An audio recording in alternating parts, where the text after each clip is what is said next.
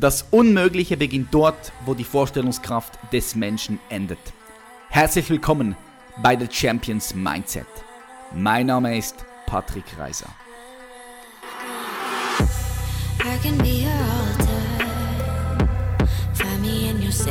Herzlich willkommen zurück zu einer weiteren Podcast-Episode von The Champions Mindset. Schön, dass du heute wieder mit dabei bist, liebe Zuhörer und liebe Zuhörerin.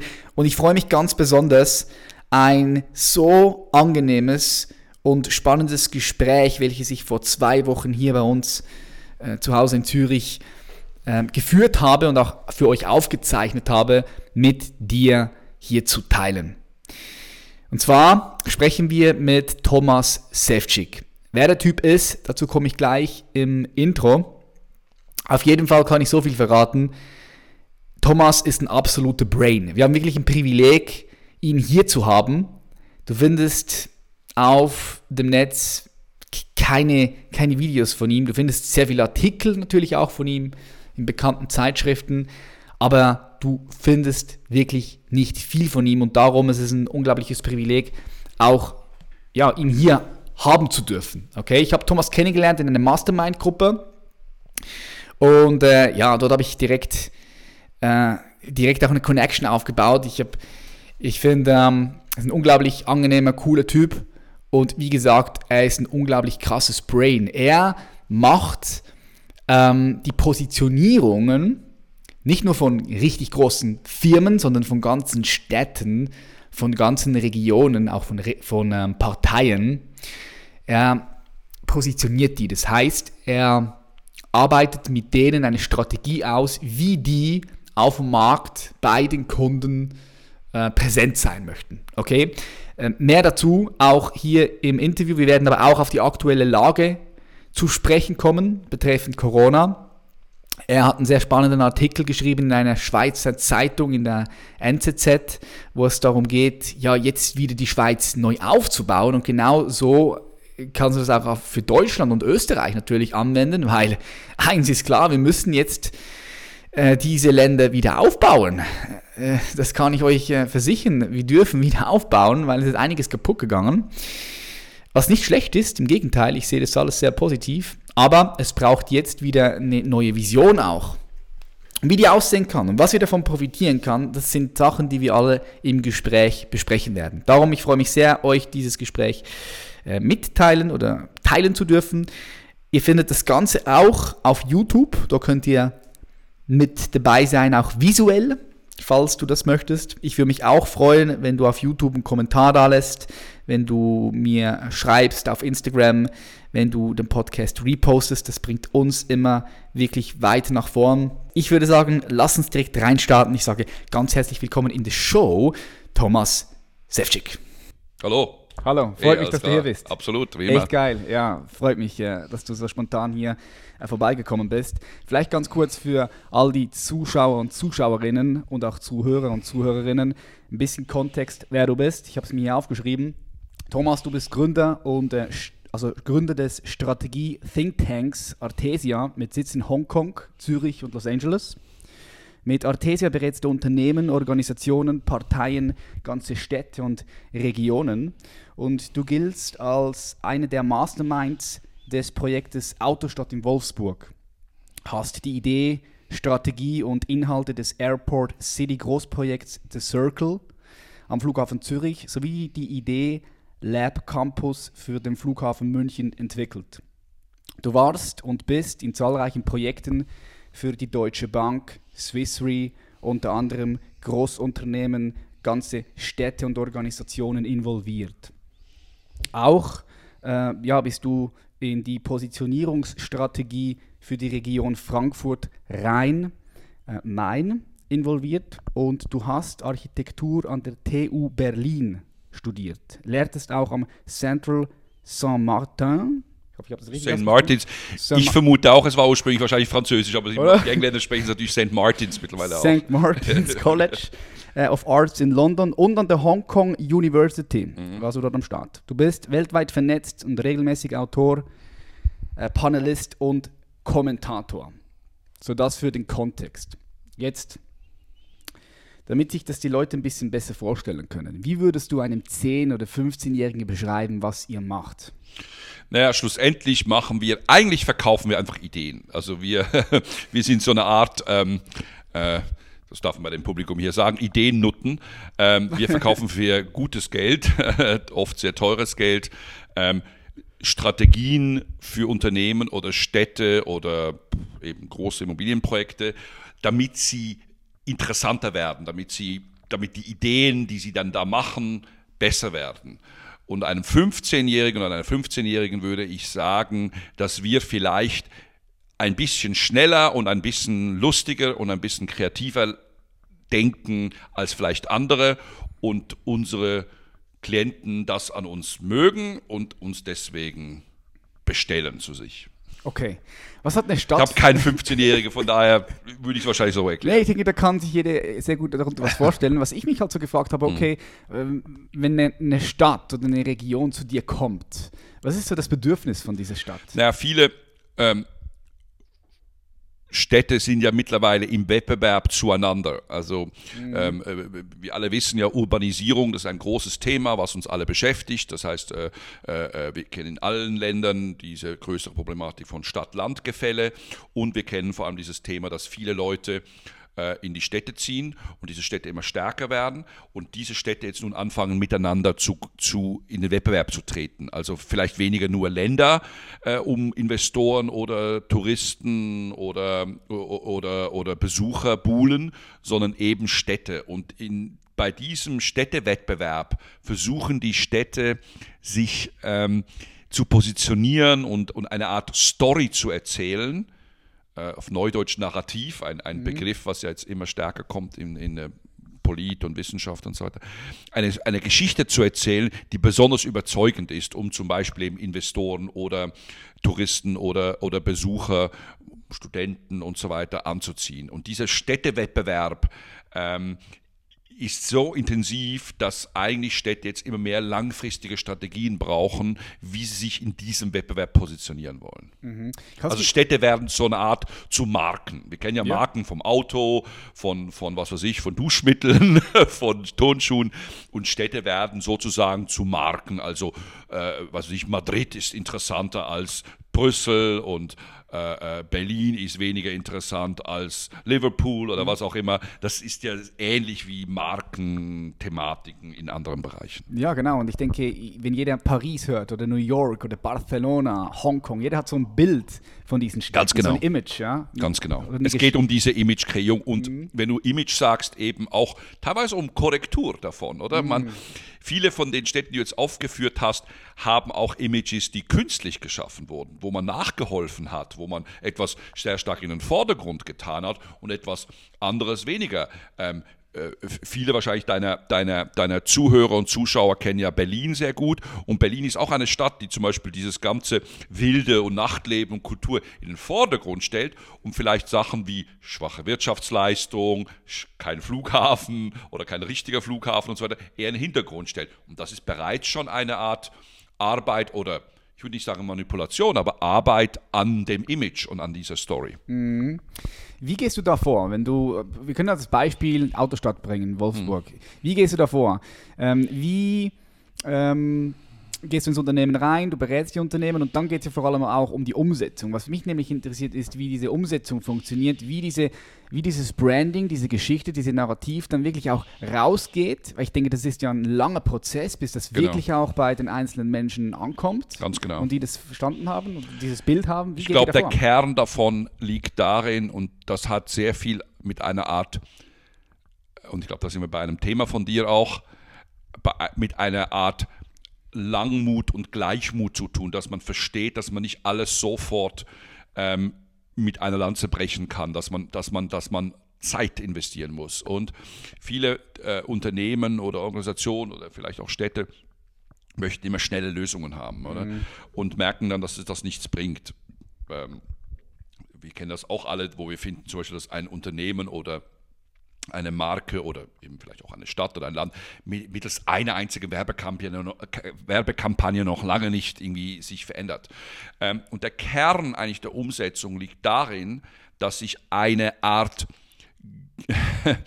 geführte, geführte Freiwilligkeit schaffe. Das heißt, alle diese Akteure, die dann drin in dieser um Veränderung und, und, und, und, und, sagen wir mal, Neugestaltung dieser Story oder dieses Narrativs beteiligt sind, anfangen, diese Geschichte auf ihre Art zu interpretieren und in ihrem Arbeitsbereich, in ihrer Abteilung, in ihrem, was weiß in ihrer Interpretation oder im Falle von, von der Autostadt jetzt mit diesem physischen Themenpark, der da so kreiert wurde, eine Art Autoerlebniswelt, physisch in diesen Ausstellungsthematiken umzusetzen. Und man muss den Leuten da auch diesen Freiraum lassen, weil nur, das kennen wir von uns Menschen auch, wir nehmen nur eine Geschichte an, wenn wir sie ja ein bisschen selber ausgestalten können. Mhm. Du weißt ja, dass viele Märchen oder auch viele so grundlegende Geschichten in fast allen Kulturen vorkommen. Sie sind natürlich nur anders dargestellt, mhm. oder? Ähm, ich finde immer jedes Mal faszinierend, ich reise sehr, sehr, sehr viel. Im Moment natürlich ein bisschen wenig, eher virtuell, aber äh, sonst sehr viel physisch. Ähm, ich finde immer noch interessant, dass man zum Beispiel immer noch in Asien oft sieht, dass der äh, Jesus Christus am Kreuz zum Beispiel äh, äh, Schlitzaugen hat und, und, und, und, und gelb ist. Oder, oder in Afrika gibt es weit Teile einen schwarzen Jesus. Ja, also ja. selbstverständlich, man interpretiert die Geschichten halt auf seine Art. Und das lassen wir zu. Mhm, angepasst auf die Kultur Völlig. und deren Glaubenssätze und Bezeugungen, ja, macht absolut Sinn. Wie bist du an solche große Player herangekommen? Ich meine, du hast klein angefangen. Mhm. Vor wie vielen Jahren hast du gestartet? Thomas? Vor jetzt äh, 25 Jahren. Also 25 Jahre ja, im genau. Game. Genau. Okay. Das schon, also schon länger im Game ein bisschen. Ähm, ich glaube, die, ähm, wir haben das ursprünglich in Berlin aufgebaut. Ich habe in Berlin studiert, meine Partnerin kennengelernt. Wir haben dann zusammen die Firma dort aufgebaut. Zuerst in Berlin, bis jetzt gar nicht mehr in Berlin. Ähm, ich glaube, dass das Erfolgsrezept war schlussendlich Exzellenz, dass man einfach immer wieder beweisen musste und bewiesen hat, dass das, was man machte oder das, die Idee, die man hatte, besser ist als die Idee von anderen oder Konkurrenz oder dass man eine Idee hatte, die so man niemand noch hatte in der Organisation. Und da hat man dann oft auch Chancen als Junger bekommen. Es war natürlich auch Ende der 90er Jahre eine gute Aufbruchsstimmung, äh, gerade in Deutschland äh, nach der Wiedervereinigung. Äh, mhm. Berlin kam hoch und so. Das haben wir, davon haben wir sicher profitiert, ohne Zweifel. Wir haben relativ viel auch für die Expo 2000, dafür die Weltausstellung in Hannover gemacht. Das war eine gute Zeit ähm, haben dann aber auch in der Schweiz, das war wiederum in den 2000er Jahren, auch eine relativ starke Aufbruchstimmung. Das Land wuchs sehr schnell, schnell es hat sich sehr stark verändert, es wurde viel multikultureller und so weiter. Und äh, ähm, ich glaube, dass wenn man sich sehr stark fokussiert das, wo man gut ist, was man kann und es auch wirklich exzellent bietet, ähm, man auch mit sagen wir mal, als junge Person, als, als jemand mit in Anführungszeichen wenig Erfahrung jetzt, relativ weit kommen kann. Wir haben bis heute eigentlich immer ähm, auch das Credo, dass wir zum Beispiel auch Aufträge ablehnen.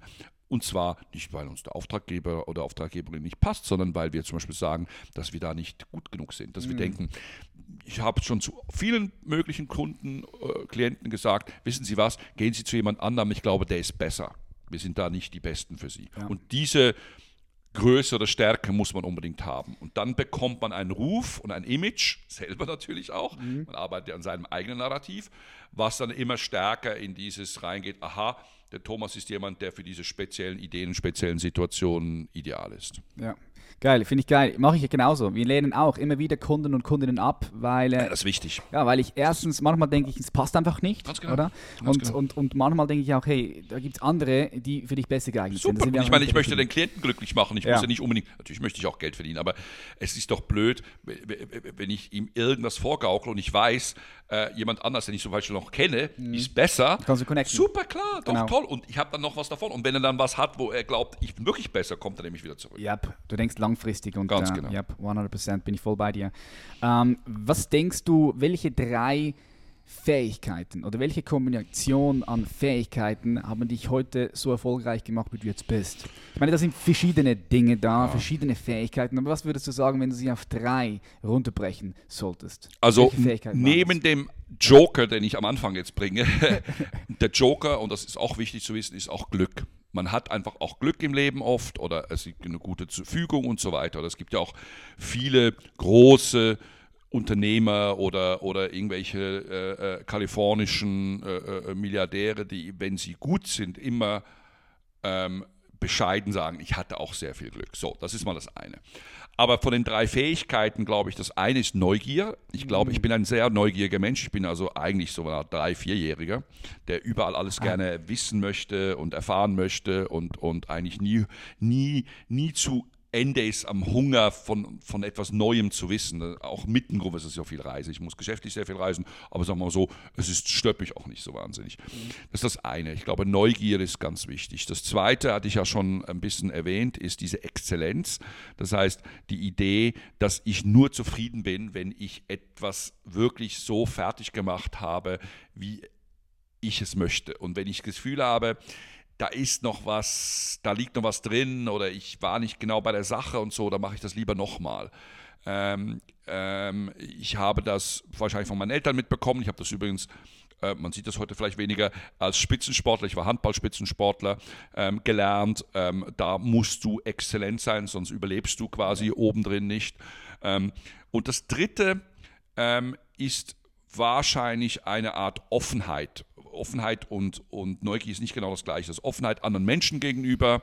Ähm, ich glaube, äh, du erzählst ja sehr viel auch äh, äh, über das Thema Bewusstseinserweiterung. Auch da kommt halt nicht Offenheit nur Menschen gegenüber, sondern auch Offenheit anderen Situationen, neuen Situationen, neuen Gegebenheiten, Sachen annehmen mhm. ähm, und offen sein. Ich glaube, dass Geschlossenheit ähm, eine sehr schwierige Ausgangslage ist für viele Sachen äh, äh, bei uns Menschen. Und dieses Offensein, da kann man durchaus kritisch sein. Offenheit heißt nicht etwas mit naiv oder so, yep. oder überhaupt nicht. Also äh, äh, alles nur lustig finden und toll finden ist auch falsch. Aber ich glaube, dass ähm, Offenheit, Neugier und dieses, dieses Bekenntnis oder diese, diese, diese Suche nach dieser Exzellenz vielleicht diese drei sind.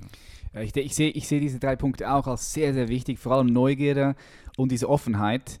Weil wenn du einfach, wenn du ich sage immer so, versuch so offen wie möglich zu sein, weil wenn du irgendwo geschlossen bist, dann siehst du gewisse Möglichkeiten Ganz nicht. Genau. Du kommst erst gar nicht Ganz in diese genau. Position, wo Ganz genau. Möglichkeiten genau. da sind. Das ist halt unglaublich schade. Und du nimmst das Leben Völlig auch richtig. nicht voll wahr. Weißt Ganz du, genau. du, du, du siehst nur einen Und Teil. du kannst ja immer noch bei einer Offenheit sagen, aha, das hat mich jetzt weniger interessiert oder diese Person ist doch nicht so interessant, wie ich dachte oder ähm, das ist nicht mein Ding und dann ziehst du dich zurück oder dann kannst du sagen, okay, das mache ich nicht nochmal oder so. Das ist überhaupt kein Problem. Mhm. Offenheit heißt ja, wie du richtig sagst, nicht einfach nur ähm, äh, naiv alles, alles, alles machen. Ja? Aber erstmal, der, der, der Grundinstinkt muss sein, oh ja, vielleicht ist es interessant. Yep. Oh ja, ich bin offen.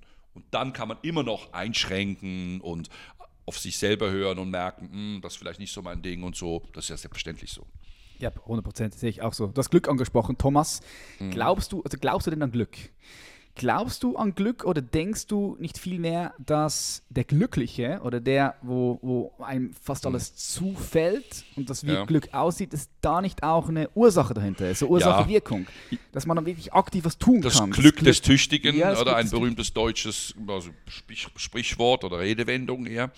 Ähm, ähm, oder es gibt ja auch im Wirtschaftsleben ähm, in den deutschen Begriff Fortune. Also ähm, ähm, ich handelte mit Fortune. Das ist dann so, wenn man gut gearbeitet hat, äh, strategisch das gut gemacht hat und dann hatte man eben auch noch das Quäntchen Glück oder es, es lief dann auch in den guten Bahnen. Und ich mhm. glaube auch, also ohne jetzt metaphysisch zu sagen, äh, und ich, obwohl ich jetzt glaube ich äh, Christus schon erwähnt habe, Jesus Christus bin ich überhaupt nicht ähm, äh, äh, gläubig, in dem Sinne ein Atheist, aber ähm, äh, deswegen glaube ich auch nicht, dass Glück irgendeine Art höhere Führung ist, aber ich glaube in der Tat, dass Glück ähm, wahrscheinlich auch ein bisschen sich angezogen fühlt, wenn man das so sagt, oder, oder denjenigen zufällt, die es vielleicht herausfordern. Es gibt ja auch Absolut. Im, Im, Englischen gibt es ja den Begriff Beginner's Luck, das Anfängerglück, mhm. oder? Das gibt es natürlich auch. Das kennt man jedes Mal, wenn man wirklich, ist ja immer so, wenn, wenn man selber ein neues Spiel spielt mit irgendwelchen Freunden, man ist, man ist der Erste und dann natürlich gewinnt man zuerst mal gleich und die anderen regen sich wahnsinnig auf, weil sie das schon seit Jahren spielen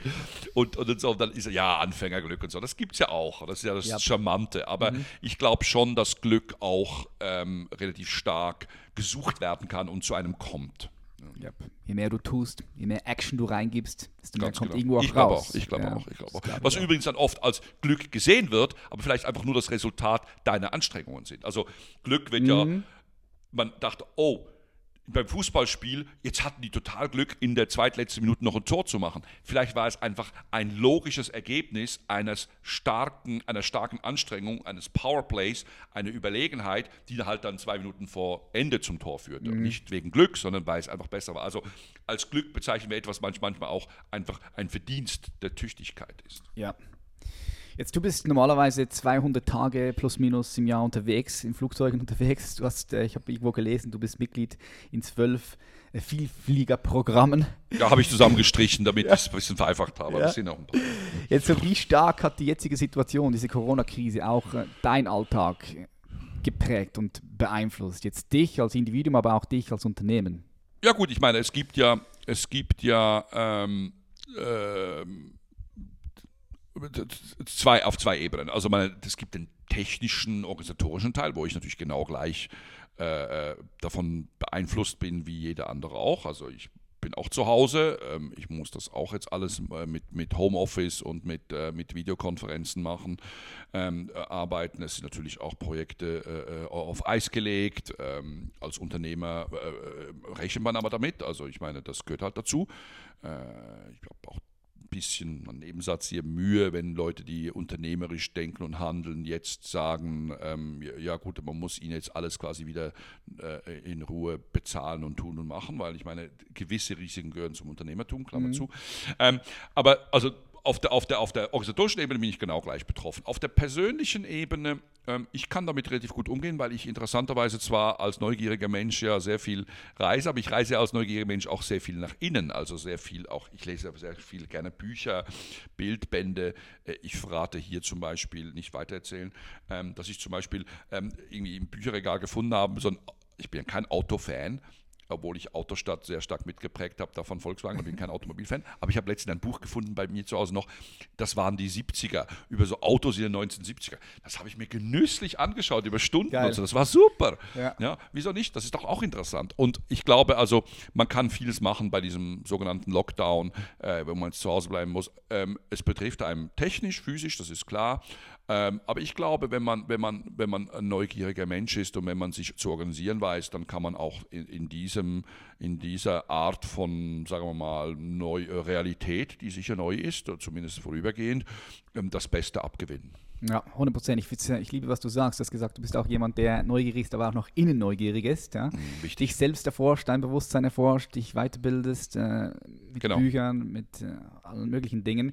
Ich finde auch gerade jetzt so eine richtig gute Möglichkeit für die Menschen, die wirklich sehr stark im Außen waren, die aber jetzt durch die aktuelle Situation gezwungen sind, mal äh, Sehr. ihr Leben zu hinterfragen. Ist Sehr. das, was ich tue, noch das Total. Richtige? Total. Ähm, ist das, was Total. ich tue, noch für mich wertvoll Total. oder möchte ich noch einen anderen Weg Sehr, einschlagen? sehr, Ja. sehr. Ohne, ich glaube, einfach ohne m- mit der Gefahr laufen zu sollen, dass man dann irgendwie in einen Stress kommt oder so. Ich glaube, dass auch jetzt, äh, es gibt da Leute, die wirklich unter diesem Ja. äh, Situation leiden Klar. und die zum Beispiel, anstatt sich eben weiterzubilden, anstatt vielleicht ähm, äh, äh, äh, äh, sich, sich zu erweitern, ähm, jeden Tag grübeln äh, und zwar nicht im Sinn von reicht das Geld. Das kann man verstehen. Es gibt sehr viele Leute, die natürlich jetzt wirklich rechnen müssen, die Ängste haben, die vielleicht auch sie selber oder äh, ihre Liebsten in, äh, krank sind und so weiter. Die Krankheit äh, ist näher gekommen. Das kann man alles verstehen. Aber man, müsste, man muss aufpassen, dass man jetzt nicht diese dieser Bereich oder diese, diesen Zeitrahmen auch nicht als Chance sieht. Und, und, und, und alles hat eine Chance. Und das ist auch wieder eine Chance, ähm, eben genau was du sagst, vielleicht innere Einkehr, äh, quasi so eine Art ein Recheck, dass man sagt, hey, äh, wer bin ich? Bin ich immer noch sehr ehrlich zu mir selber? Bin ich auf dem, auf dem Pfad, den ich eigentlich so eingeschlagen habe? Was könnte ich besser machen? Äh, ohne eben, dass man ins Grübeln kommt und alles negativ und schlimm sieht, weil dann kann man auch so durch, äh, durch fast schon, nicht durchdrehen, würde ich nicht sagen, aber äh, heiß laufen. Ja, du kannst und verlieren da drin. Ja, völlig. Und da kann man Ja. sich natürlich auch, und wir alle Menschen kennen das ja, das hast du, ja, das hast, habe ich, wenn man so sich dann quasi nur noch schlecht fühlt, weil man sich schlecht fühlen möchte und, und, und man bedauert sich und die ganze Welt soll einen auch noch bedauern und so. Ähm, das soll sicher nicht sein. Aber eine, eine Ruhe, eine Einkehr, vielleicht auch, äh, wir haben ja auch schon gelesen bereits, ähm, dass Leute jetzt mehr schlafen zum Beispiel, also offenbar sind die Leute relativ gut ausgeschlafen und so. Das ist doch eine gute Sache. Also nochmal, ohne die, die wirtschaftlichen Schwierigkeiten oder die gesundheitlichen Schwierigkeiten, die natürlich real sind, da irgendwie außer Acht lassen zu wollen. Ne? Ja, ich finde, was, was ich geil finde, ist das chinesische Zeichen, das Schriftzeichen für Krise. Hat zwei Bedeutungen. Einerseits Gelegenheit Ja, ja, ja. und, äh, das ist und Gefahr. chinesisch. Das ist Gefahr das ist und Gelegenheit. genau, ist schon stark. Und, und ich, was ich halt, was ich jetzt, ich finde es geil, mal, gut. mal das Ganze, was jetzt gerade passiert, so ein bisschen zu durchleuchten und anzuschauen, was passiert überhaupt auf den verschiedenen Ebenen. Weißt du, politisch, gesellschaftlich, kulturell, auch wirtschaftlich. Und äh, auch dort wirklich die Gefahren zu sehen, die da sind, weil ich finde, es macht keinen Sinn, da wegzuschauen, sondern wirklich den Gefahren auch in, in, in die Augen zu blicken und gleichzeitig aber dann für die Chancen zu gehen, gleichzeitig für die Möglichkeiten zu gehen. Ich finde, du hast einen richtig coolen Artikel geschrieben in der im Schweizer Blatt NZZ. Ich verlinke diesen Artikel auch unten. in der- Neue Zürcher Zeitung Ja, für die Nicht-Schweizer. nach der Nicht-Schweizer Neue, Neue Zürcher Zeitung, wo du ähm, darüber gesprochen hast, die, ja, es ist jetzt an der Zeit, die Schweiz wieder aufzubauen und die Schweiz braucht auch eine Vision. Also ich denke, immer in so einer Krise brauchen wir Leader, brauchen wir Leute, die eine klare Vision auch auf den Tisch legen, in den Raum legen, wo, wo die Menschen, wenn sie die sehen, hey, cool, das, das, da, da, möchte ich, da möchte ich ein Teil davon sein, da möchte ich einen Teil dazu beitragen, dass diese Vision hier auf die Straße kommt. Ähm, lass uns mal kurz in diese Corona-Thematik eintauchen. Wie siehst du die aktuelle Situation? Was für Gefahren siehst du schon jetzt und welche zeichnen sich ab? Und welche Chancen zeichnen sich auch ab? Und, da, und danach natürlich dann Ah, welche. Chancen, yes? Also ich, 100%. ähm, ähm, äh, äh, erstens mal ist es so, ich bin überhaupt kein Fachmann. Und ich glaube, es ist auch wichtig, dass wir Menschen auch lernen, das gehört auch zu einem Bewusstseinserweiterung, gehört auch Demut, dass man auch weiß, was man nicht kann. Ich habe immer Mühe, wenn Leute immer jetzt auch überall sagen und auch schreiben und so, dass sie von allem eine Ahnung haben und irgendwie so weiter. Also das, diesen Eindruck möchte ich auch überhaupt nicht erwecken und habe ich auch nicht. Das heißt, erstmal, ich höre auch das, was Fachleute zu sagen haben. Man merkt ja auch selber, dass die Fachleute sich auch nicht einig sind. Das ist ja auch in Ordnung so, das ist klar. Es gibt ja nicht hundertprozentig garantierte Zahlen und so weiter. Ich glaube, dass, ähm, ich glaube, dass wir im Westen, in den westeuropäischen Ländern, äh, äh, man muss leider sagen, bis mit der Ausnahme der USA, äh, relativ gut darauf reagiert haben. Also ähm, oder es gibt ja auch sehr stark jetzt die, der Ruf, dass das alles jetzt zu viel war mit diesem Lockdown und dass man jetzt alles öffnen muss und so. Das mag jetzt sicher ein bisschen zaghaft sein. Wir haben ja in der Schweiz zumindest starke Kritik. Ich weiß auch in Deutschland gab es ja auch jetzt in den letzten Tagen eher Kritik an dem zaghaften Öffnen wieder. Das ist auf der einen Seite verständlich, auf der anderen Seite ähm, darf man nicht vergessen, dieses Virus ist natürlich schon real und, und eine gute, sehr, sehr gute Freundin von mir, die ähm, äh, ist zumindest teilweise auf diesem Gebiet tätig, hat sogar an dem, äh, äh, in Berlin an entsprechender Stelle gearbeitet und so. Und sie sagte mir auch jetzt am Wochenende, das darf man, das muss man schon ernst nehmen. Das ist jetzt nicht irgendwie, also es ist eben nicht einfach nur eine Grippe, die vorbeigeht und ist ja. egal. Da muss man ein bisschen aufpassen. Das wird auch teilweise so ein bisschen verniedlicht. Da gibt es ganz viele verschiedene Theorien auch und verschiedene ja. Perspektiven, ja. Und, und so, jetzt ist es so schlimm, wie es dargestellt wird, weiß man nicht. Ist es, ist es, ähm, äh, ist es etwas, was quasi uns auslöschen wird? Vermutlich nicht. Und so weiter und so fort. Das Zweite ist, man muss die Politiker insofern verstehen, dass sie natürlich, weil sie natürlich auch wieder gewählt werden möchten, okay, wer möchte das nicht, dass sie natürlich besorgt sind, dass das Ganze außer, außer Kontrolle gerät. Und Ja. Eine Sache, mit der ich mich übrigens sehr viel beschäftige, auch beruflich, ist, wie kann ich Szenarien entwickeln und Entscheide fällen mit einer schlechten Datenlage oder Ausgangslage. Oder wenn ich Städte positioniere oder wenn ich große Unternehmen oder Hedgefonds berate und so, ist es ja nicht so, dass man alles schon auf dem Tisch hat, sondern man muss sagen, okay, in der Zukunft wird sich das eher so entwickeln oder vielleicht eher in die Richtung und mit was für einer Wahrscheinlichkeit denken wir, wird das so. Und dann handeln wir entsprechend. Und da muss man natürlich sagen, dass in, dem, in diesen Februar- und Märzwochen, als in den westeuropäischen Ländern, übrigens auch unter dem Eindruck von italienischen Bildern, und Bilder sind mm. immer stark. Ja? Yep. Natürlich sagen wir jetzt im Nachhinein, okay, Italien hat, war auch eine spezielle Situation, schlechtes Krankensystem, äh, viele, sehr viele Alte. Andere Situation, so komplett auch andere Eben. Situation. Oh. Italien, komplett andere Situation. Und Situation, so, aber man musste halt irgendwie Entscheide fällen und das ist klar. Unsere Politiker sind natürlich eher sicherheitsorientiert. Ähm, was wäre passiert, wenn es jetzt schlimmer geworden wäre? Dann hätten sie eins auf den Deckel bekommen. Äh, ich habe in dem Artikel, du hast ja gelesen, natürlich ein bisschen die Karte gespielt, dass wir das Ganze eher für die ältere Bevölkerung gemacht haben. Ich bleibe dabei, das muss man auch ansprechen. Ja, genau genommen sind wir alle in Quarantäne gegangen, damit alte Leute nicht nur überleben, sondern selbstverständlich auch in Quarantäne ihren Lifestyle irgendwie weiterziehen können. Das finde ich, muss auch anerkannt werden. Ich kann auch die Stimmen verstehen, die sagen, naja, es ist jetzt quasi auf den Kosten der Jüngeren ein bisschen äh, ausgespielt worden. Das ist vielleicht ein bisschen zu polemisch, aber ist verständlich, weil die Jüngeren betrifft es halt nun mal wenig, nicht null, aber es betrifft sie weniger. Also diese Sachen ähm, muss man ernst nehmen. Ähm, das heißt, die Gefahren sehe ich ähm, vielleicht medizinisch nochmal, ich bin kein Fachmann, wahrscheinlich überschaubar. Wir, werden das, wir haben das scheinbar im Griff. Wir müssen aber allerdings aufpassen, dass es auch nicht wieder dauernd wieder zurückkommt und wir dauernd irgendwie in Quarantäne gehen, wieder raus, rein, raus. Die wirtschaftlichen Folgen, das ist natürlich jetzt schon äh, härtere Geschichte. Schon heavy. Das, das ist, wird das ist schon, schon heftig. Heavy. Ja, das ist, das ist eine ganz andere Nummer. Das ist eben, das ist eine andere Nummer. Also ich habe mir, ich habe mich wirklich auch intensiv mit diesem Thema beschäftigt, mhm. mit diesem Corona, weil es mich einfach interessiert. Ja, und ich habe verschiedene Perspektiven mir reingezogen.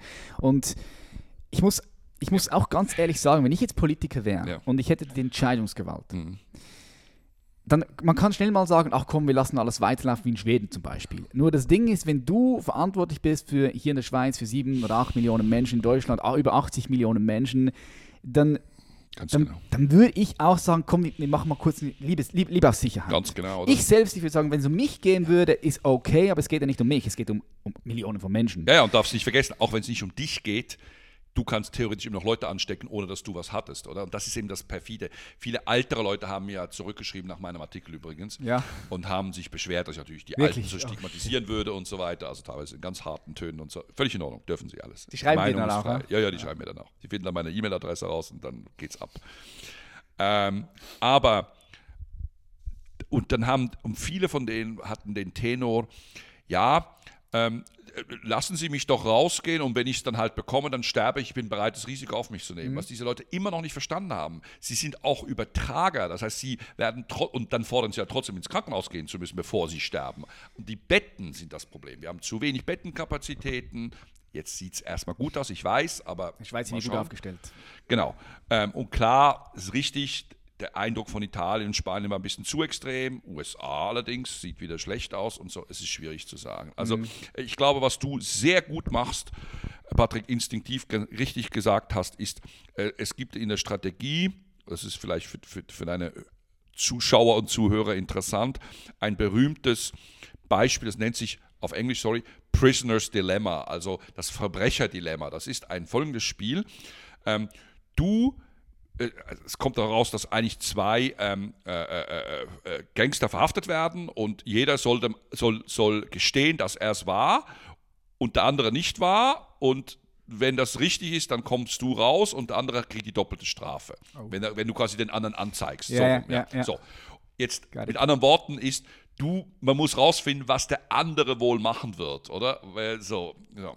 Und das ist nichts anderes, was du beschrieben hast, genau das. Du sitzt als Politiker da und denkst, okay, es kann sein, dass es gut geht wie in Schweden und äh, dass, dass, mit, dass wir nur die alten Quarantänen, dass wir das ihnen weiterlaufen lassen. Wenn es aber schief geht, dann ist es ganz blöd. Also nehme ich lieber den Spatz in die Hand, mache es blöd, Klammer auf, vielleicht ein bisschen zu viel, die Wirtschaft ist jetzt ein bisschen sehr stark in Mitleidenschaft gezogen, aber als risikomäßig und dann noch nachholen zu müssen, das ist schwierig. Und mhm. dieses lieber den Spatz in der Hand als die Taube auf dem Dach, das kann ich natürlich bis zum gewissen schon verstehen.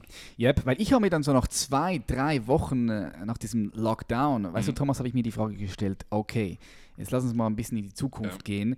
Könnte es sein, dass aufgrund den wirtschaftlichen Problemen, die jetzt auf uns warten, dass am Ende des Tages vielleicht sogar noch mehr Leute Klar. sterben als jetzt Nein, wegen das, dieses das, das muss ernst genommen werden. Ja. Das muss ernst genommen werden. Ich glaube auch, dass jetzt zum Beispiel diese diese Normalität äh, äh, die, die Schritte merkwürdig sind, weil meiner Meinung nach auch unlogisch sind, wir müssen ja nicht in Details gehen. Mhm. Also wer darf, wer darf was machen? Ich bin auf dem Weg zu dir.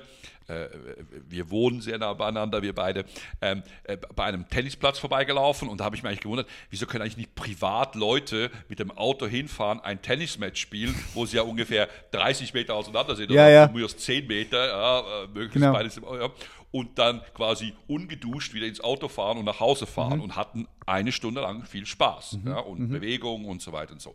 Da muss man natürlich sagen, klar, das ist ein bisschen nicht schwierig zu erklären. Aber ähm, in der Tat, die wirtschaftlichen Verwerfungen werden groß sein und man vermutet ja heute, dass es wahrscheinlich viel Selbstmorde geben wird, das leider. Auch, ja. Es wird, äh, äh, es wird äh, Not geben in, in Ländern, die schwieriger sind äh, wirtschaftlich, kann es auch wirklich zu wiederum Krankheiten führen, wenn man einfach dann äh, total im Stress ist, nicht mehr weiß, wie man, wie man, wie man seinen Monat bestreitet. Also das muss man sehr ernst nehmen und in der Tat könnte man den Politikern vorwerfen, dass sie in dieser ganzen generell richtigen Strategie ein bisschen unterschätzt haben, was natürlich auch die Auswirkungen auf die Wirtschaft sind. Und ich glaube, da ist teilweise ein mangelndes Wirtschaftsverständnis von vielen Politikern, mhm. die glauben, man kann Wirtschaft ein- und abstellen ja. oder es läuft alles so weiter. Und das ist natürlich, das ist natürlich, das war ein bisschen naiv, das ist klar. Das, und das merkt man jetzt. Das ist yep, klar, das wird das, hart. Das, das sehe ich auch. Genau, das sehe ich auch, weil vielleicht weißt du, Thomas, es gibt Experten da draußen, die mhm. auch wirklich sagen, wir stehen am Ende eines Finanzsystems. Wir mhm. stehen am Ende eines Systems und ich denke nicht nur an einem Finanzsystem, sondern allgemein auch eines äh, politischen, gesellschaftlichen Systems, weil das natürlich so eng miteinander verbunden ist. Wie, wie siehst du das? Ja, wie ist deine persönliche Meinung also, dazu? Äh, äh, vorschieben müsste ich eins, äh, und es tut mir leid, wenn ich da so Allgemeinplätze von mir gebe, aber das ist nicht interessant. Yep. Ähm, tendenziell gibt es diesen berühmten Spruch, die Auswirkungen einer Sache werden kurzfristig überschätzt und langfristig unterschätzt. Das heißt, dir könnte man recht geben, wenn man sagt, das wird sich jetzt nicht in drei Monaten ändern oder auch nicht in einem Jahr, aber in fünf oder zehn Jahren wird das die Auswirkungen haben. War übrigens bei der Finanzkrise 2007 auch, wenn du erinnerst. 2008, 2009, klar, die Banken mussten gerettet werden. Es gab ein paar Leute, die äh, Probleme hatten mit dem Job, aber es einigermaßen schnell in Deutschland, gerade in der Schweiz sowieso, war es relativ schnell wieder normal. Aber die langfristigen Geschichten mit einer stagnierenden Mittelschicht, mit, mit immer weniger Vertrauen in den Staat, dem Aufkommen mhm. von, von, von Populismus, rechten Parteien, linken Parteien, auch am linken Spektrum ähm, und so weiter, ähm, äh, äh, äh Unzufriedenheit, war eigentlich eine Langzeitfolge davon. Und so sehe ich das jetzt diesmal auch. Ich glaube leider, dass äh, kurzfristig wird sich nicht so stark verändern. Äh, man soll da nicht zu stark immer diesen ganzen Leuten jetzt Artikel schreiben und sagen, ab Oktober wird alles anders. Nein, wir kommen relativ zurück wieder in eine relative Normalität, aber die, die Wunden oder die, die unsichtbaren äh, Verletzungen, oder? Äh, ja. wir, wir, beide, du als Aktivsportler, ich als ehemaliger Sportler, erkennen das, oder? Viel sind ja innere Verletzungen oder unsichtbare Probleme, die plötzlich kommen und so weiter, ja. oder? Die sind viel gefährlicher als irgendwie die, ich kann mich vom Handball erinnern, eine riesen Aufschürfung, wo es zwar saumäßig blutet, aber eigentlich ist es nichts, mhm. spielst da weiter. Mhm. Ja, so. Und ähm, ich glaube, da da wird es in der Tat, ich glaube, von deinen zwei Beispielen würde ich eher stärker das nehmen, dass das Finanzsystem unter extremen Druck kommen könnte. Ich glaube, zwei Stichworte sind da, dass in der Tat die Inflation jetzt wirklich kommen kann. Ja. Äh, wir haben es ja jahrelang gedacht, dass sie kommt und nicht kam. Da hat man gesagt, ja, Inflation ist vorbei. Ähm, das glaube ich, könnte wirklich kommen. Und das Zweite kommt, dass, äh, und davor haben wir jetzt auch äh, sehr, sehr, sagen wir mal, einflussreiche Leute gewarnt, dass die die, die, die Kreditwürdigkeit und Bonität von, von Staaten mhm. wirklich leiden könnte. Also dass, dass, dass quasi Staatsanleihen zu Junkbonds, also zu hochspekulativen Papieren werden, wo man einfach nicht mehr daran glaubt, dass die das jemals zurückzahlen. Und wenn das so in Gang kommt und man da nicht mehr traut und man nur noch äh, irgendwie versucht, Gold zu kaufen oder, oder, oder physische Sachen zu horten. Öl nützt ja auch nicht mehr, das wissen wir seit gestern ja, Abend. Du kriegst heute 50, 40, 50 Dollar, wenn du ein Fass zu Hause hast. Ja, ja, ja ganz genau, ganz genau, ganz genau, genau. Ja, ja, ich versuche auch irgendwo zu gucken im Keller, ob ich da noch einen Tanker einbauen kann und so. Das soll ich ein bisschen liefern. Crazy, hier. oder? Das ist auch noch was, Völlig was so nebenbei umgeht. Also das, das, das, die meisten Leute sehen das so. nicht mal. Politisch denke ich, bin ich nicht ganz so schwarzmalerisch und du weißt ja, mein Artikel war ja auch in die Richtung, ich glaube, wir müssen eher versuchen, das nicht se zu sehen als diese Depressionszeit, sondern eher eine Wiederaufbauzeit. Ja. Äh, wieder optimistisch eigentlich nach vorne gerichtet sagen, hey, ganz ehrlich, natürlich sind diesmal nicht die Brücken kaputt, aber viele virtuelle Brücken sind kaputt. Existenzen sind zerstört. Menschen wissen ja nicht mehr wer weiter. Wir haben auch gemerkt, dass wir nicht so wahnsinnig gut aufgestellt sind im äh, Gesundheitsbereich in Deutschland. Die Zahlen sind nicht schlecht, aber aber es fehlt an vielen Sachen. Äh, die Kommunikation war nicht gut, es gab Probleme, äh, immer noch viel Spaß in Deutschland mit irgendwelchem äh, 5G äh, auf dem Land oder überhaupt äh, ein Netz auf dem Land und so weiter und so fort. Hat ja, viele Wunden, viele, viele unsichtbare Wunden sind Ganz genau, nicht gekommen. die Brücken, ja, die kaputt sind nach ja. dem Krieg, aber unsichtbare. Unsichtbare genau. Wunden, die sind jetzt Und halt da, die müssen wir jetzt reparieren und da müssen wir ran. Und das heißt, wir müssen jetzt eine positive Wiederaufbaustory machen und nicht eine negative Sand in den Kopf, jetzt äh, jetzt bin ich fertig und warte nur noch, bis ich gegrillt werde. Sehr, sehr, sehr wichtig, was du hier in den Raum wirfst, Thomas. Und ich meine, das ist auch eine deiner, deiner Jobs, deine Spezialitäten.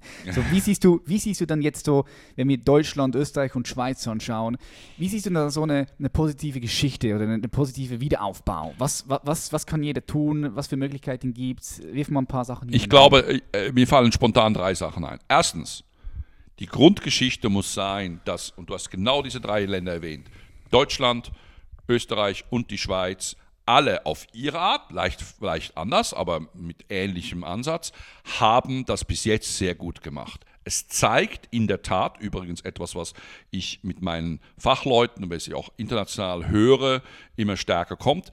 Es zeigt, dass dieses sogenannte der sogenannte rheinische Kapitalismus, dieses Modell, dass man doch eher Vorsorge hat, dass man auch Infrastruktur äh, aufrechterhält, dass man die Leute relativ gut ausbildet und so weiter, doch scheinbar sehr resilient, also sehr, sehr zäh und sehr positiv und sehr, sehr kraftvoll ist und auch solche Krisen überlenken kann. Mhm. Das angelsächsische System und mein Lieber, ich wohne in Los Angeles, also ich bin, ich bin ein großer Fan von Amerika, gerade von Kalifornien. Ja. Das angelsächsische System, sowohl in Großbritannien als auch in den USA, sich doch eher als schwierig und schwach in so einer Krise äh, ähm, gezeigt hat, zumindest Stand heute. Das wird sich aber vermutlich nicht so stark ändern. Mhm. Also der erste Teil wäre, stolz sein, dass wir ein gutes System generell haben.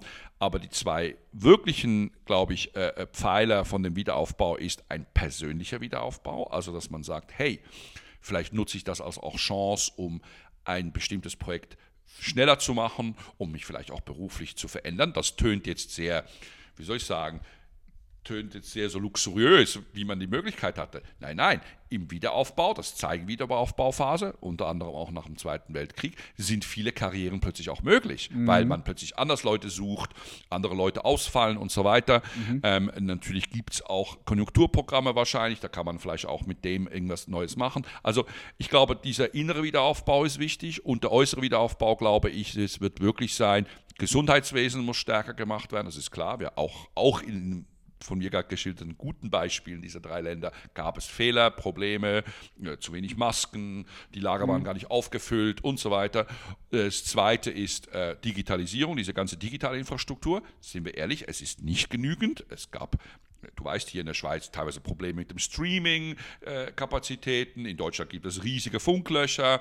Äh, äh, in Österreich wird es auch Mühe haben, wird man auch Mühe haben mit der Infrastruktur. Also das muss man jetzt wirklich auf Vordermann bringen. Wir haben gemerkt, wir müssen sofort, wie soll ich sagen, digital tagen können, auch die Parlamente müssen tagen können. Ich möchte nicht, dass irgendwelche äh, Einzelpolitiker das alles alleine entscheiden. Das ist für mich, da bin ich sehr, sehr, sehr ähm, ähm, alert auch, mhm. aufzupassen, dass da nicht einfach das jetzt weitergeht, so mit diesen kleinen Entscheidungsgremien ähm, ähm und so weiter. Und, und das Dritte, glaube ich, an, an, diese, an diese Verstärkung neben Gesundheit und, und Digitalisierung ist generell, ich glaube, Bildung. Wir müssen, wir, müssen, wir müssen die Gesellschaft wieder stärker auch in Zusammenhalt geben und zusammen zusammen stärken, ähm, damit eigentlich vielleicht auch diesen Schwung, den wir jetzt ein bisschen haben, dass die Leute auf sich achten und so ein bisschen gut miteinander umgehen, dass wir den weiterziehen können. Mhm, mh. Wie, siehst du, wie siehst du das Thema mit, ähm, mit Überwachung? Du, also, du hast sicher auch mitbekommen, was in China gerade läuft. Ja, logisch. Äh, also schon crazy, was da abgeht, dass... Äh, ja wenn du, wenn du mit deinem Mobile, also du hast ein Mobile Phone da und du läufst, genau. du gehst raus und dann läufst du an jemandem vorbei oder bist an der Bushaltestelle mhm. und neben, der neben dir hat Corona. Ja. Und dann ja, dann wirst du einfach eingezogen, wirst getestet. Es ist ähm, sehr, sehr, sehr ein schwieriges Thema. Ist ein verdammt schwieriges Thema, oder? Schwierig, weil, weil einerseits, einerseits genau. hey, für das Wohl Allgemeinheit genau so. äh, geben wir einen Teil von uns mehr, mehr, also ja, einen Teil Preis. Preis auch, ja. Hast, ja, wie bist, also, du, wie bist du da? Ich bin da bist, du da, bist du da schon positioniert? Bist du da schon für ja, dich nicht hundertprozentig positioniert. Ich, auch noch nicht hundertprozentig. Ich oszilliere da zwischen, äh, ich schwanke da hin und her zwischen einerseits bin ich auch Fan von smarten Lösungen. Ah, ist doch clever, dann kann man gleich gucken, aha, ähm, der hat sich von dem angesteckt und der Person war mit diesen fünf Personen zusammen, kann man die gleich, äh, die Idee ist, dass die gleich ein SMS bekommen ja. und so, Achtung, Achtung, sie waren mit, mit, mit, mit Marianne Müller zusammen, die scheint äh, ähm, äh, ein Virus zu haben, bitte passen Sie auf oder was auch immer. Das tönt ja nach gut und das entlastet auch unsere Betten, das nennt man ja auf gut Neudeutsch äh, äh, Smart oder Easy Health, also moderne Gesundheit, das mhm. ist gut. Aber mein anderer Punkt, oder äh, wie du ja meinen Nachnamen übrigens sehr schön ausgesprochen hast, ganz am Anfang des Casts. Ähm, meine Eltern kommen aus der Tschechoslowakei, das war natürlich ein Überwachungsstaat, damals unter kommunistischer Herrschaft. Deswegen bin ich da auch sehr sensibilisiert, obwohl ich in der Schweiz aufgewachsen, geboren ja. und aufgewachsen bin. Ähm, alle Überwachungssachen können leider auch missbraucht werden, weil ich meine, man kann es jetzt für Coronavirus nutzen, man kann es aber auch genau nutzen, um zu wissen zum Beispiel, ob äh, jemand bei einem Drogenhändler war oder ob jemand, äh, was weiß ich, irgendwelche sexuellen Vorlieben hat, weil er nämlich in irgendwelchen, irgendwelchen Etablissements, in irgendwelchen Clubs mit irgendwelchen Leuten war. Oder, gegen, oder, einfach, gegen, ja, oder gegen den Staat was gesagt hat oder geschrieben Ganz hat. genau, oder, ja. genau, mit einem zusammen ist, der zum Beispiel eine kritische Stadt hat. Ich habe genau das Beispiel uns genutzt, zum Beispiel gesagt, obwohl ich auch sehr kritisch dem gegenüber sehe, mit dem ganzen Imanen und, und, und, und, und, und diesen Extrem-Islamismus und Moslem. Aber ich kann auch verstehen, also muss man es wirklich so überwachen, dass man sagt, okay, Gott, du warst in der Nähe von diesem Imam, vielleicht bist du auch ein Teil davon. Also mhm. da muss man schon höllisch aufpassen. Und tendenziell in der Geschichte der Menschheit, wenn es einmal aus dem Sack war und einmal da war, äh, technisch äh, möglich, dann wird es meistens weiter genutzt. Und da bin ich schon sehr kritisch. Und ich würde also in meiner Position vielleicht heute wäre, wenn möglich, es zu verhindern, nicht zu nutzen. Übrigens, wenn du das Stichwort China, ich habe ja lange Zeit in Hongkong gelebt, bin mhm. immer noch viel dort, jetzt momentan natürlich nicht gerade. Mhm. Ähm, die gehen ja noch, das kommt ja auch aus diesem ganzen sogenannten sozialen Überwachung, die sie ja jetzt schon haben. Also in China ist es schon so, dass zum Beispiel, wenn du offene Kredite hast, darfst du keinen Inlandflug antreten. Oder äh, der, der, der Klingelton deines Handys verrät, wenn jemand anruft, da weißt du schon, aha, der ist ein Schuldner, der hat seine Schulden noch nicht bezahlt. Ja, es gibt ein Kredibilitätssystem. Ja. ja, das ist, das ist, du meinst das Kreditsystem. Ganz genau, ja, das, das Kreditsystem, das, das, ist Social Credit. Das Social Credit Das ist genau. schon übel, oder? Und das wollen wir im Westen nicht, weil so mag, groß ich China mag und auch übrigens China interessant finde, auch eine unglaubliche Zivilisation finde, mhm. eine Bereicherung für diese Welt und so. Wir ja. haben einen anderen Lebensstil. Mhm, ja ja, ich, als ich in China war, war ich auch völlig fasziniert, wie die das dort handeln. Also, es ist einfach eine andere Welt. Ja, es, ist, es stört sie halt weniger. ja, es ist ein anderes Mindset. Die, ja. die sind mehr für, für, für die Gemeinschaft, Ganz mehr genau, für China genau, anstatt für genau, das Individuum. Genau. Du hast heute das Wort auch Meinungsfreiheit mal in den mhm. Raum geworfen. Was ich ja auch jetzt sehr spannend finde, in dieser, in dieser Zeit gerade werden YouTube-Videos gelöscht. Es werden Instagram-Stories gelöscht, wenn es ein bisschen um heiklere Themen geht. Ja. Ähm, auch Richtung Verschwörungstheorie, werden, ja. werden dann abgestempelt in Richtung Verschwörungstheorie. Schau, von meiner Perspektive, ich kann das von einem Punkt verstehen, weil ich sehen kann, okay, wenn so ein Video viral geht, sagen wir, es hat 50, 60 Millionen Views und dann kann schnell mal eine richtig große Bewegung gestartet werden, mhm. die für ein System sehr ungesund sein können. Mhm. Ich sehe das schon, aber jetzt ist wieder hier der Punkt, okay, Meinungsfreiheit, wo beginnt es, wo hört das auf? also da bin ich stärker ein Anhänger der amerikanischen Version der Meinungsfreiheit, dass ich leider völlig, also Free Speech, die freie Meinungsäußerung aushalten muss, auch wenn sie wirklich unappetitlich und in dem Sinne schlimm ist, mhm. weil man darf man soll auch Meinungen haben, die in dem Sinne wissenschaftlich nicht begründet sind. Übrigens, viele Meinungen sind ja wissenschaftlich nicht sauber begründet, auch von absolut großen Institutionen. Also die Meinung, dass man irgendwie wirtschaftliche Probleme so oder soziale Probleme so löst, sind teilweise auf Abmachungen oder, oder Übereinkünften, aber nicht wissenschaftlich fundiert. Also mhm. Also von daher, das ist sowieso ähm, schwierig, da die Grenze zu setzen. Und diese Idee, dass es etwas anhat, und das ist ganz stark in Deutschland, das muss ich auch sagen, übrigens, da möchte ich einen starken Strich machen, einen gewissen Strich zwischen der Schweiz und Deutschland. Österreich kenne ich zu wenig. Ähm, ähm, in Deutschland wird star viel stärker die Idee noch gepflegt, diese Einwahrheit. Es gibt dieses, das ist das Richtige, auch bei den Journalisten oder den mhm. Medien mhm. ist, so und, und alles andere ist quasi falsch. Jetzt sind natürlich diese, oft diese Meinung unappetitlich. Sie sind teilweise auch gefährlich, weil sie natürlich als Verschwörungstheorien auch Leute zu Aktionen äh, animieren könnten. Wir erinnern uns an diesen Crazy-Typen da, der wirklich diese Story glaubte, dass Hillary Clinton irgendwie einen Kinderpornoring in einer Pizzeria hat. Ja. Und der ist dann irgendwie, glaube ich, von Seattle nach Washington 4000 Kilometer gefahren, um mit seiner Maschinenpistole da für Ordnung zu sorgen. Ich meine, das ist dann schlimm, oder? Ja, ja. So. Und sowas kann natürlich auch völlig ausarten. Ich, meine Vision der, einer Gesellschaft wäre, dass wir die Leute, dass die Menschen so gut gebildet, ausgebildet und wie soll ich sagen, auch in Ruhe nachdenken können, dass sie diese harten Meinungen und diese unangenehmen, unappetitlichen äh, äh, Meinungsäußerungen einordnen können, ja. ähm, vielleicht auch denken, den einen Teil davon finde ich interessant und nachdenkenswert, das andere finde ich unappetitlich und ganz schlimm, äh, dass sie auch vielleicht lernen, gewisse Fake News automatisch zu erkennen, weil sie merken, das kann doch gar nicht sein, das ist doch merkwürdig. Also mhm. äh, viele von diesen Fake News und von diesen Verschwörungstheorien lassen sich ja mit ein, zwei Rechercheschritten als Blödsinn entlarven. Ja? Also äh, viele Verschwörungstheorien sind ja auch so, dass man man macht es ja auch gerne, weil es also so einfach ist. Es zieht dich so rein. Ja, die Menschen möchten die einfache Welt. Sie sind immer wahnsinnig enttäuscht, wenn die Welt eben doch komplizierter ist. Komplexer, also. ja, ja, ja du bringst einen sehr guten Punkt rein. Ich sehe es auch genau so, dass es eigentlich an der Schule schon gelernt werden muss, genau. ganz früh, wie man mit solchen Dingen umgeht, wie man eben auch offen genau. genug sein Ganz kann, um genau. sich alles anzuhören genau. und sich dann selbst ein Bild zu machen. Aber weißt du, das Ding ist leider, ja. zumindest äh, von meiner ja. Perspektive nehme ich wahr, dass der größte Teil der Gesellschaft gar nicht fähig ist dazu. Ja, das ist momentan aktuell das jetzt. Das heißt, man müsste dort von Grund auf ja. im Schulsystem was verändern. Und deswegen ist natürlich auch der mein mein mein Ansatz, dass der eher der amerikanischen Idee des, der wirklich extremen freien Meinungsäußerung zu folgen, zwar methodologisch richtig, aber in der Realität natürlich schwierig.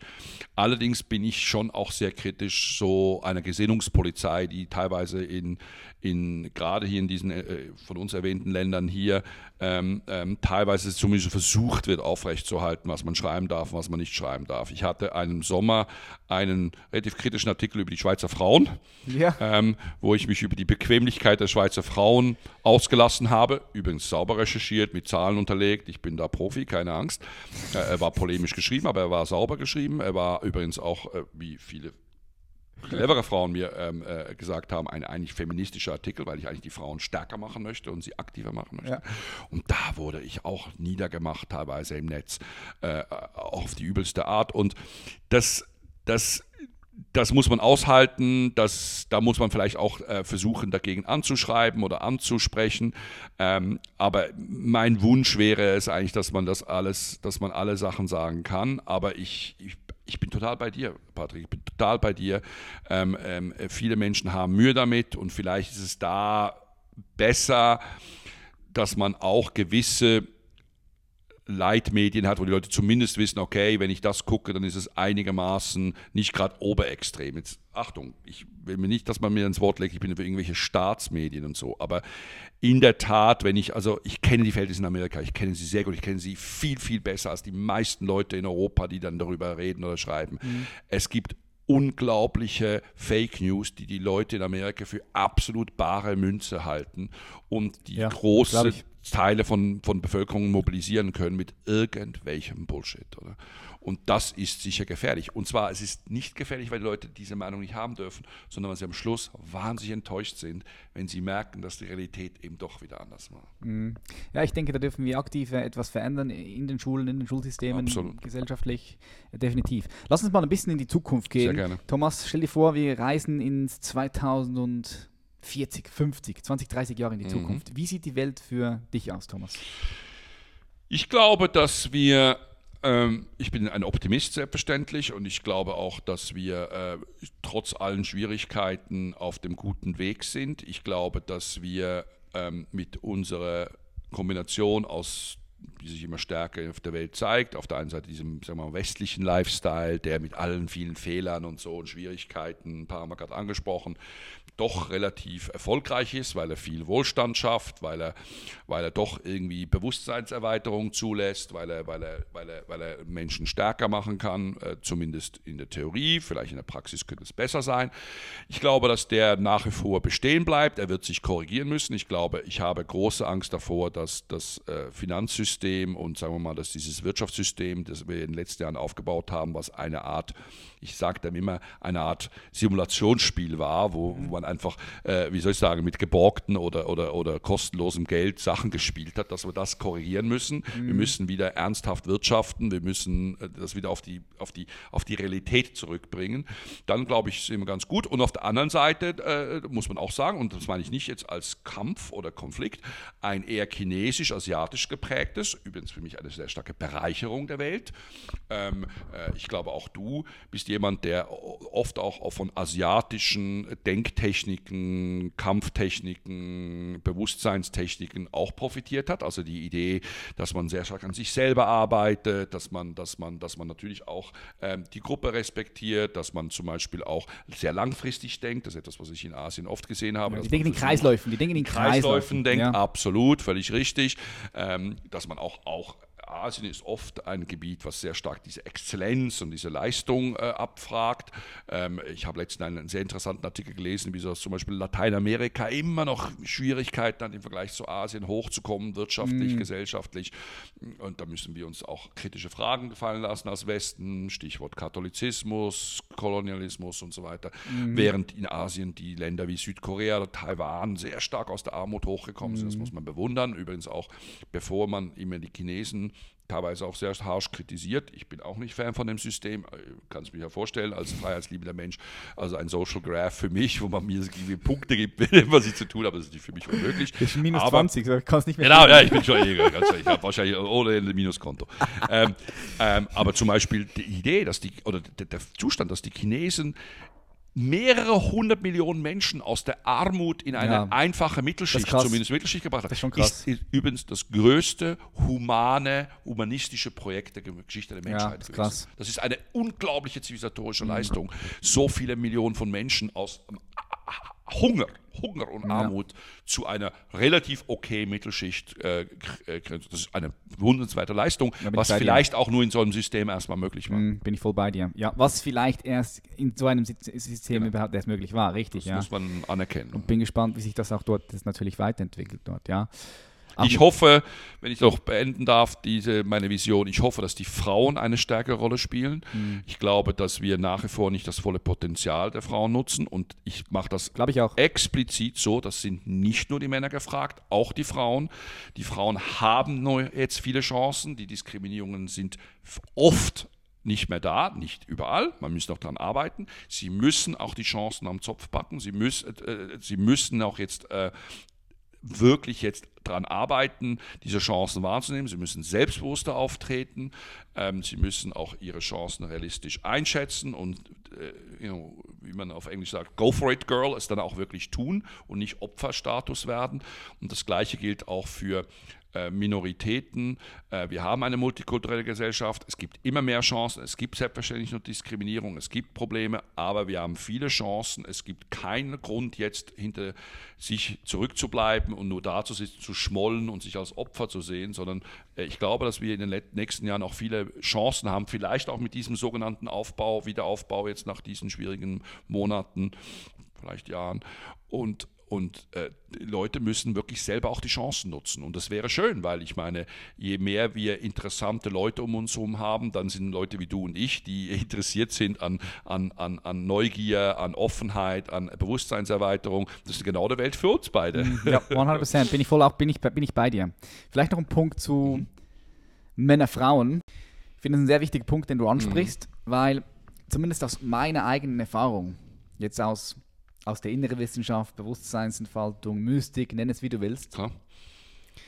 Es ist für mich wichtig, dass ein menschliches Wesen, wenn er so vollwertig wie möglich sein möchte, dass er zu 50% weibliche Energie mhm. und zu 50% mhm. männliche Energie mhm. in sich integriert und mhm. kultiviert. Mhm.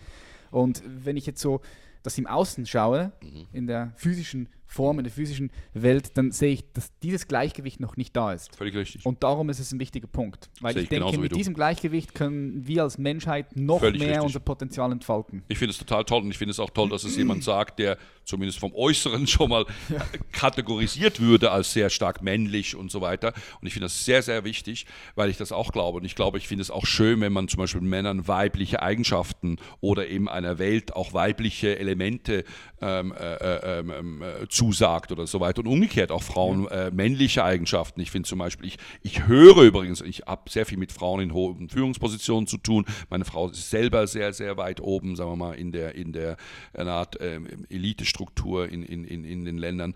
Ähm, und äh, zum Beispiel, ich, ich finde immer noch richtig diese, diese, diese Schwierigkeit, dass wenn eine Frau selbstbewusst und direkt ist, gilt sie gleich als aggressiv. Mhm. Ja, und wenn dann ja. gleich Mann das auch ist, dann ist er plötzlich toll, aggressiv, das ist positiv und so. Bei der Frau ist es eher negativ. Und solche Sachen, dass wir beide äh, Sachen, dass, dass ich eben genau auch die Frauen anmahne, männlicher zu sein, im Sinn von die Chancen zu nutzen und die Männer anmahne, auch weiblicher zu sein, vielleicht etwas breiter zu sehen oder Frauen tendenziell das ist kein Klischee übrigens hier, sehen doch oft Sachen auf der Welt in einem breiteren Zusammenhang. Vielleicht haben sie stärker, äh, sehen, tun sie unterschiedliche Aspekte zur gleichen Zeit mit einbeziehen. Da können wir Männer auch noch mal viel lernen davon. Ja. Und, und das wäre, also da bin ich hundertprozentig bei dir, das wäre eine unglaublich schöne Vision, wenn sich das stärker ähm, äh, angleichen und auch erweitern würde, wenn wir da mehr diesen Männer, Frauen ähm, äh, gleich äh, äh, äh, Schnitt oder Gleichstand der, der, der männlichen und Frau, weiblichen Teile haben. Nicht Gleichberechtigung im Sinne, sondern diese, dass, dass unsere Welt aus all diesen Teilen besteht. Das ist toll, es ist viel reicher, die Welt. Ja, dass wir beide Qualitäten hier reinbringen. Völlig richtig, Qualitäten, das Wort ja, habe ich gesucht. Zwar beide Qualitäten Qualität, wir genau, reinbringen. Und, und, und, du siehst ja, was sehr spannend ist. Ich meine, wir leben jetzt in einer Zeit, wo doch noch sehr äh, männerdominiert ist, aufgrund, ich gehe stark davon aus, aus meiner Perspektive, mhm aufgrund auch des Patriarchs, des, der mhm, Kirche. Ja. ja. logisch. Weil du, wenn du zurück in die Vergangenheit gehst, dann siehst du auch Kulturen wie damals im alten Ägypten, wo die Frauen ganz anders drin Wobei, waren. das wird jetzt wieder kommen, und zwar mit ganz einfachen Grund. Du weißt ja, Frauen sind jetzt im Schnitt besser ausgebildet als Männer, oder? Wir ja. haben ja immer mehr Schwierigkeiten, wenn man guckt, Banlieues von Paris, die Schwierigkeiten, die wir teilweise im deutschen Osten haben und so, gab es ja viele Artikel dazu, das sind oft alleingelassene Männer. Die Frauen, gerade im Osten Deutschlands, haben die Frauen die Chancen genutzt, mhm. da, teilweise auch weggegangen und so. Ähm, also es dreht sich ja vielleicht auch ein bisschen, dass wir natürlich in eine Welt gehen, in dem, wo Berufe und, und Strukturen eher stärker sind, die im Moment vor allem, wo die Frauen teilweise einen Vorteil haben. Ja. Und wenn sie jetzt die Chancen nutzen, und again, nochmal, genau wie ich, du das meinst, ich will das nicht gegeneinander ausspielen, aber es könnte dieses dieses Element, das weibliche Element, stärken und, und vielleicht dieses patriarchalische Denken, was übrigens auch Männer behindert. Also wo man ja auch äh, Männer, das ist, man sagt ja immer, Frauen haben diese Rollenbilder, die sie erfüllen müssen. Männer ja auch, die müssen dann auch genau so sein und das machen und so weiter und so fort. Und wenn man da einen stärkeren Ausgleich schafft oder eine stärkere Möglichkeit schafft, mhm. finde ich das super. Mhm. Yep. Und äh, ich denke auch, dass die Frauen jetzt mehr und mehr auch äh, in den Vordergrund treten, hat auch mit der, mit der Industrialisierung zu tun. Früher war Muskelkraft gefragt. Genau. Das wurde genau. ersetzt von den Maschinen. Ah, dann Ganz genau. die Frauen auch wieder mehr sich weiterbilden. Völlig richtig. Ich meine, äh, äh, äh, ich hatte in einem einen Artikel auch das, den, den, Spruch, oder? Ich meine, ich kann nicht verstehen, wieso es im heutigen Militär nicht 50 Prozent Frauen sind, weil ich meine, so der eigentliche Kampf irgendwie um ein Stück Wald, das ist ja nicht mehr so das Entscheidende, sondern ich muss ja clever sein, ich muss, ich muss intelligent sein, ich muss die Situation schnell überblicken können. Mhm. Ich frage mich, ob da viele Frauen als Generälerinnen viel besser wären. Mhm, Empathie, Und übrigens, das sieht man auch jetzt in der Krise, oft weniger Schiss haben. Sie sind am Schluss eigentlich oft, das sieht man viele mhm. von diesen Staatslenkerinnen, äh, äh, äh die jetzt in den Ländern volle, oft da sitzen, wenn die Männer schon wieder bibbern, sabbeln, irgendwie völlig am Ende sind. Ich tue es jetzt sehr karikiert ja, natürlich. Ja. Und so, also ähm, ich bin, äh, bin großer Fan von weiblichen, ähm, äh, großen, starken Militärgeschichten. Nicht nur wegen den schönen Uniformen. Ich fast halb sexistisch dazu sagen. Alright.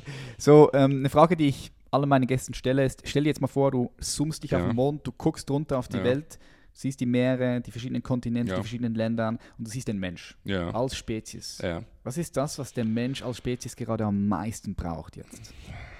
Was denkst du?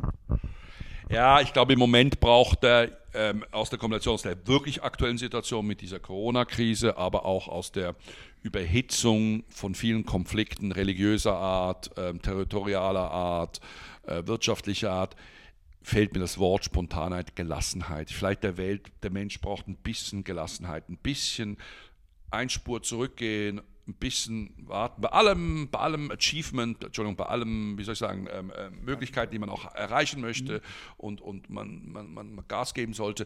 Vielleicht bräuchte die Welt ein bisschen Gelassenheit bei all diesen Diskussionen. Beim Klimaschutz, natürlich ist das Klima wichtig, aber es wird jetzt auch wieder, oder bis vor kurzem, jetzt ist es gerade ein bisschen ausgesetzt, sehr aggressiv auch geführt, vielleicht da ein bisschen Gelassenheit, dass man auf sich einander zukommt und miteinander redet, zwischen den eben unterschiedlichen Religionen oder Kulturen, dass man anfängt miteinander zu reden. Also so eine, äh, wenn du mich konkret fragst, meine konkrete Antwort ist Gelassenheit. Ein bisschen Gelassenheit würde uns gut tun. Es läuft ja generell gut, aber wir müssen ein bisschen gelassener. Nicht überhitzen in unterschiedlichen Version des Wortes überhitzen. Ja. Klimatisch, aber auch von den Konflikten her, von, der, von, von dem Zusammenleben, von der Interaktion, vielleicht ein bisschen mehr Gelassenheit. Kann ich unterschreiben. Gelassenheit ein sehr wichtiger Aspekt, weil ja, der auch dazu führt, dass wir nicht in, äh, in unsere konditionierten Muster fallen und Ganz dann einfach genau. nur noch reagieren. Ja, also da ist ein Reiz und wir Overdrive, in diese genau. Überhitzung, ja, wo man das ja, so durchdreht, wie so ein Auto, wie so ein Autorad. Genau, genau, genau. Thomas, was musst du leben, damit du in Ruhe sterben kannst? Wahrscheinlich äh, ist, äh, wird man in Ruhe sterben, wenn man zurückguckt und sagt, dass ich ehrlich zu mir selber war, dass ich eigentlich also sicher nicht das Leben gelebt habe, weil man es wollte, weil man weiß ja viele Sachen im Voraus nicht, mhm. aber dass man eigentlich ehrlich war. Das war, ich, es war, ich war es äh, und das war Thomas. Und das war wirklich der Thomas, den ich mir auch so vorgestellt habe. Okay, das heißt, ich nehme da auch ein bisschen heraus, im Frieden zu sein mit dir. Im Frieden. Sehr, ja. sehr, sehr, sehr, sehr. Das wäre sicher schön. Geil. Thomas, wo können die Zuschauer und Zuschauerinnen dich finden? Bist du unterwegs? Auf Twitter bist du unterwegs? Ja, ich bin auf Twitter unterwegs. Ich bin nicht so der Social Media Crack. Das hat aber nicht mit meinem Alter zu tun, sondern eher mehr mit meinem äh, äh, wahrscheinlich Faulheit oder teilweise auch, wo ich mich ein bisschen zurückhalten muss. Ich bin auch in sehr vielen Projekten tätig, die sehr ähm, ähm, diskret sind, die hohe Geheimhaltung haben und so. Da muss ich ein bisschen aufpassen. Äh, aber Twitter, unter Twitter, äh, unter Artesia, wie die Firma A-R-T-H-E-S-I-A Hashtag, ähm, äh, kann man mich immer finden. Da habe ich immer interessante Beobachtungen zur Welt. Geil. Ich werde dir alle äh, diese Links hier verlinken, auch Super. den Zeitungsartikel bei der NZZ. Liebe Zuschauer und Zuschauerinnen, vielen herzlichen Dank, dass ihr heute eingeschaltet habt und auch die Leute, die von zu Hause aus zuhören. Äh, ich hoffe, das Ganze hat euch einen richtig coolen Einblick gegeben. Wenn ihr mehr von Thomas erfahren wollt, wie gesagt, checkt den Link ab. Und falls du interessiert bist an einer persönlichen Beratungssession mit mir oder jemandem aus unserem Team, dann lade ich dich ganz herzlich dazu ein. Klick unter diesem Video auf den Link und hol dir eine kostenlose Beratungssession, wenn du dein Bewusstsein entfalten möchtest, wenn du mehr Freude, mehr Lebendigkeit, mehr Frieden in dir finden möchtest und wirklich gerade jetzt in dieser Situation, wie du es gesagt hast, mehr Gelassenheit in dein Leben bringen möchtest und dann von dort aus viel klarer handeln kannst. Ja? Und ähm, ja, das äh, wünsche ich für alle. Vielen herzlichen Dank und äh, see you next time. Super, alles klar, super, danke. toll, danke.